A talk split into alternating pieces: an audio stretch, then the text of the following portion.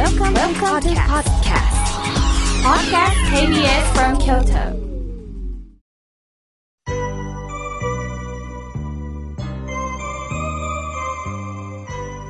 さあ、ここからはたくさんのメッセージをいただきましたので紹介させていただきます。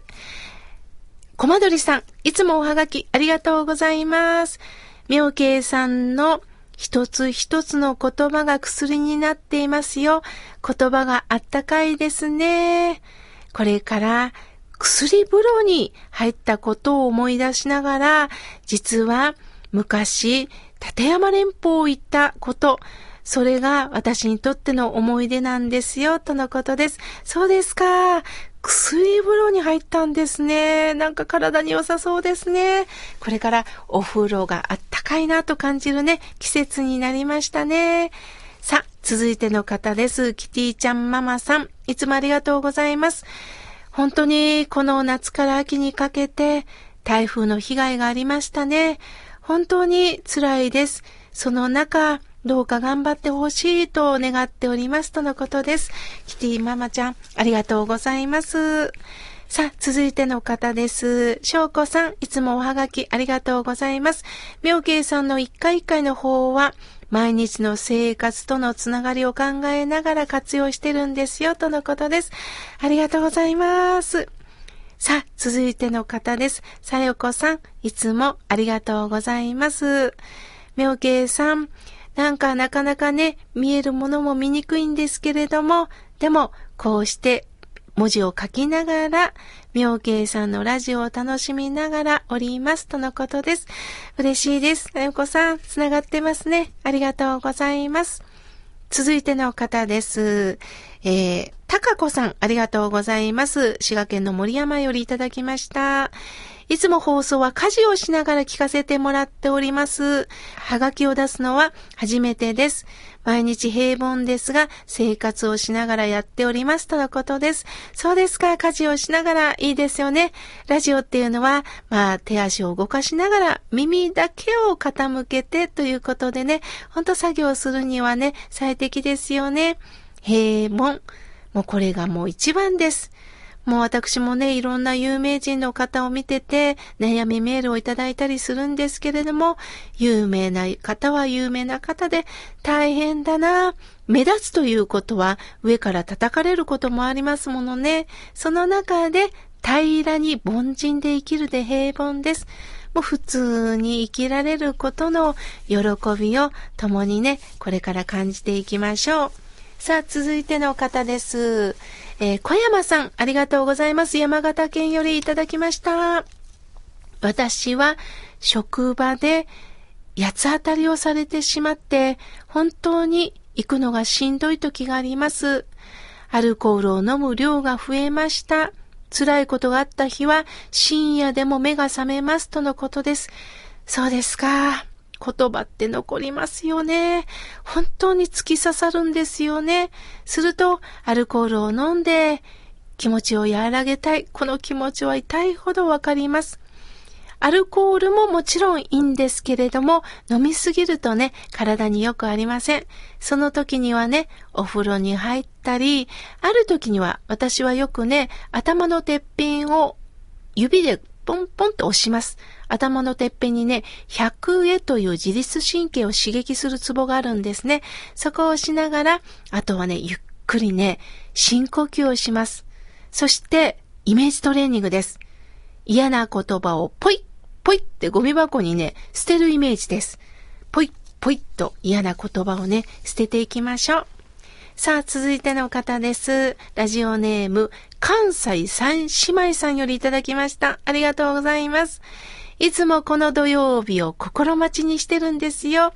配置をさせていただきありがとうございます。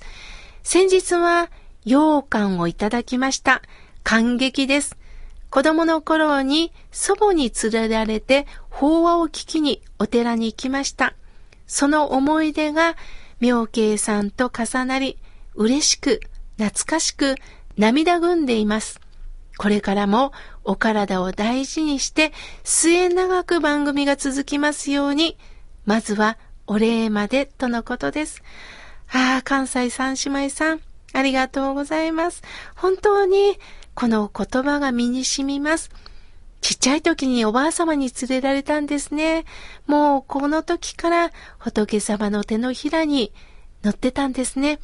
そしてその私の、まあ、法話がね、その当時思い出されるということで、いや、恥ずかしいですけれども、つながったらいいなと思っております。これからもどうぞ番組を支えてください。続いての方です。岐阜のラジオおばさんよりいただきました。妙慶さん、いつも岐阜より、ポッドキャストで聞いています。最近聞き始めたので、毎日5回分ぐらい聞いています。そうですか。妙慶さん、癒されます。先日電車を待っていたら、私が乗る電車の前に特急が到着しました。夫婦と思われる方が待っておられ、ご主人だけが乗られて、奥様は乗られませんでした。たまたま私が横にいたせいかわかりませんが、その奥様が私に、主人は健康状態が悪いからちゃんと乗れたか見届けないといけないのです。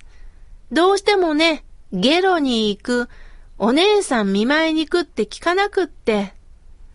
私が、そうですか、ご心配ですね、と言うと、あなた様も気をつけてお出かけください、と言われました。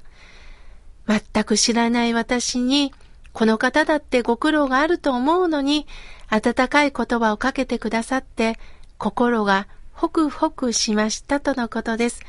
そうですか。岐阜のラジオおばさんさんも、ご夫婦、そして奥様が、連れ屋さんを見送っておられる姿に何かほっとしたんではないですかどうしてもお見舞いに行きたい。だけど、その無事に電車に乗れるかを奥さんが見届けてた。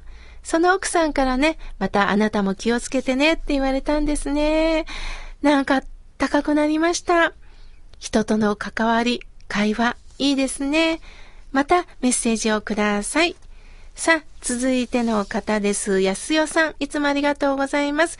何事も経験しないとわからないことだらけですよね。妙慶さんがラジオで喋ってた渋柿の渋を干すと甘みになる。お母さんが作ってくれた干し柿を思い出します。その当時私は好きではありませんでしたが、やっと今この年になって味わえるようになりました。ありがとうございます。とのことです。ジョージさんも渋柿の渋をそのまま味わう。渋は煩悩。そのまま阿弥陀さんに導かれる。このことをね、書いてくださっております。ありがとうございます。さあ、続いての方です。心はいつも青春さん。いつもありがとうございます。妙慶さん。スタッフの皆さん、おはようございます。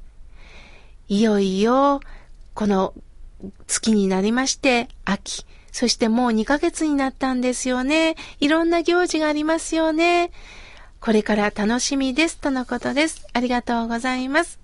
さあ、続いての方です。三代さん。